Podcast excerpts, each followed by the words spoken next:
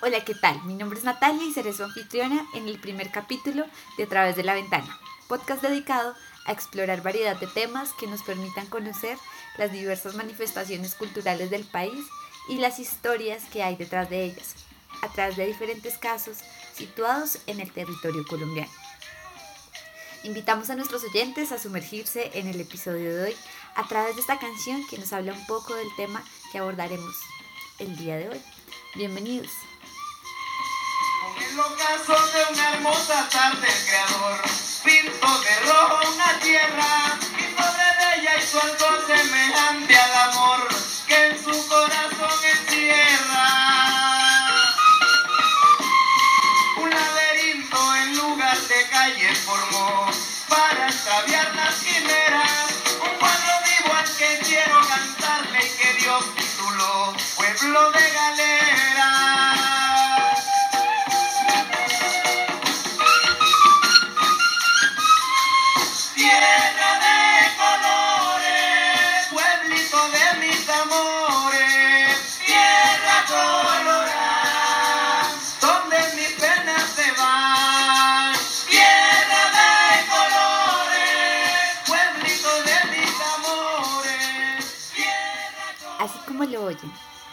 La canción que estamos escuchando es la canción Un cuadro vivo interpretada por el maestro Sebastián Casas Madera en el marco del Festival de la Algarroba en el año 2015.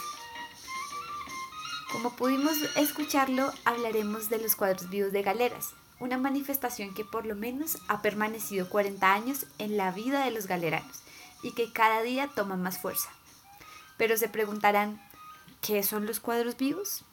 Para introducir los cuadros vivos, queremos contarles que son escenas imaginadas, simuladas y elaboradas que se inspiran generalmente en temas religiosos, artísticos o que también tienen aspectos críticos. Los cuadros vivos surgen en el continente europeo como emulaciones de pinturas y esculturas religiosas en el marco del siglo XIX. Lo más cercano a nuestro contexto de un cuadro vivo podría ser las personas que normalmente encontramos ubicadas en la carrera séptima, que se encuentran personificando sujetos relevantes como estatuas humanas. Continuando con este recorrido histórico de los cuadros en el continente americano, vemos que los cuadros se convierten en una herramienta evangelística que usa la Iglesia Católica para recrear escenas bíblicas y facilitar el proceso evangelizatorio. Algunos países que lo incorporan son Ecuador, México, Honduras, donde aprovechan las lenguas nativas para agregar fragmentos cortos a los cuadros realizados. Un ejemplo de ello es el uso del nahual en los cuadros de México.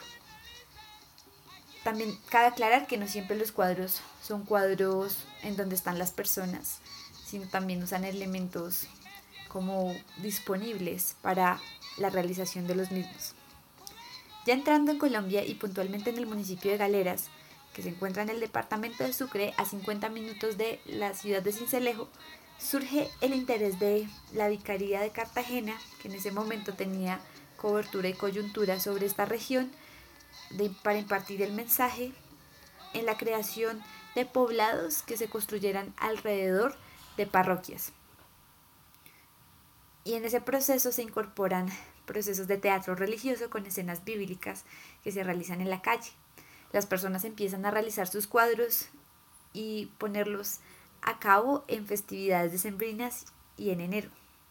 Más tarde lo harían cada fin de semana, empezando el 6 de Reyes y terminando el 20 de enero, culminando en la celebración del dulce nombre de Jesús el día 20 de enero. Aunque en su momento fue una actividad que reunió a las personas, con el tiempo empezó a perder fuerza y como mencionan algunos autores, empezó a desgastarse. De hecho, muchos municipios aledaños al municipio de Galeras tenían la puesta en escena de los cuadros vivos, pero los perdieron con el paso de los años. Es así como en el año 1989, bajo una coyuntura política clave, se implementa la primera estrategia de salvaguarda de los cuadros vivos, con la inauguración del Festival del Algarroba. Un año después de nombrar al primer alcalde por elección popular. Eso facilitó y favoreció la creación de este programa y de esta festividad. Más tarde, el Consejo Municipal de Galeras declararía los cuadros vivos y el festival como patrimonio del municipio. Esto se lleva a cabo en el año 2004.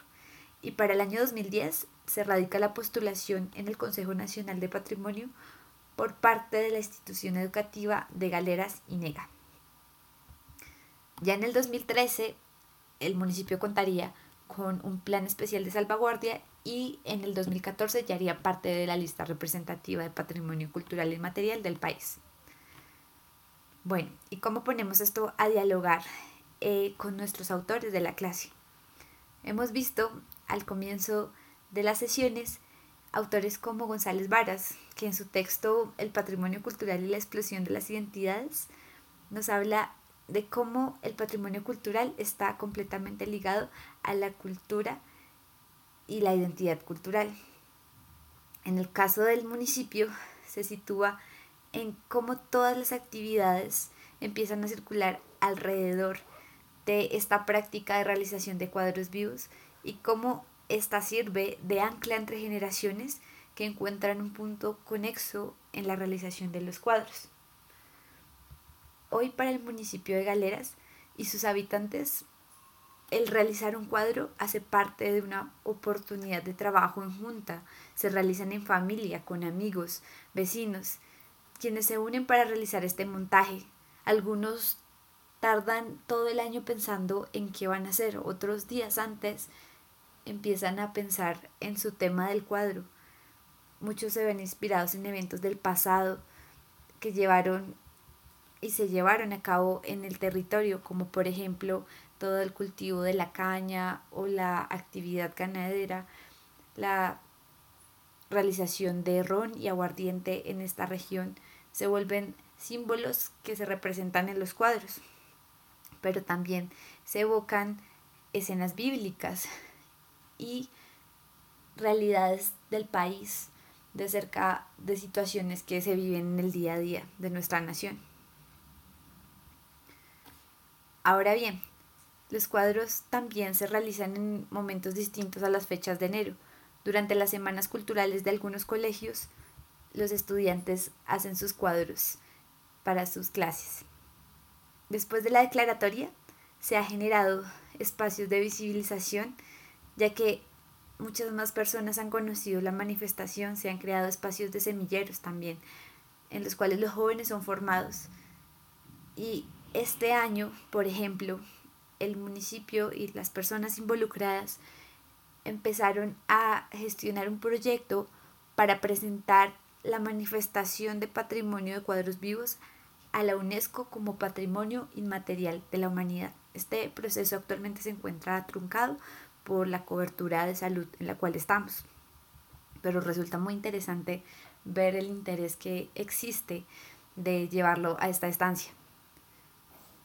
También es importante decir que no ha sido un proceso fácil y que, por ejemplo, el diálogo entre generaciones y de lo que debe ser un cuadro con respecto a por el uso de cuadros contemporáneos o innovadores les ha puesto a pensarse y a todavía estar tratando de resolver cómo poner a dialogar tanto los cuadros de las nuevas generaciones como los cuadros venideros. Por lo tanto, vemos cómo es un reto el tener una manifestación que dialogue con tantos intereses y formas de ser. Queremos, por último, agradecer a Nicolás Marrugo quien nos facilitó buena parte de la información que estamos usando el día de hoy en este podcast. Y también queremos dar un saludo a todos nuestros oyentes que se encuentran muy atentos a lo que vivimos el día de hoy. Saludamos a María José Vargas, Oscar Castañeda, Diego Ruiz, Juan Camilo Rodríguez, Luis Fernando Arenas, María Carreño. Gracias por estar conectados. Queremos invitarlos por último a participar en un pequeño challenge en tiempos de cuarentena, en donde les proponemos hagan un cuadro vivo en casa, le hagan una foto y nos la puedan enviar al correo nrayalpisogonzalez.com. Estos cuadros se pondrán en un portal para que la gente pueda votar. El cuadro más votado se ganará un premio el cual haremos llegar a su casa. Así que esperamos ver su creatividad y nos vemos en el próximo episodio de A través de la ventana.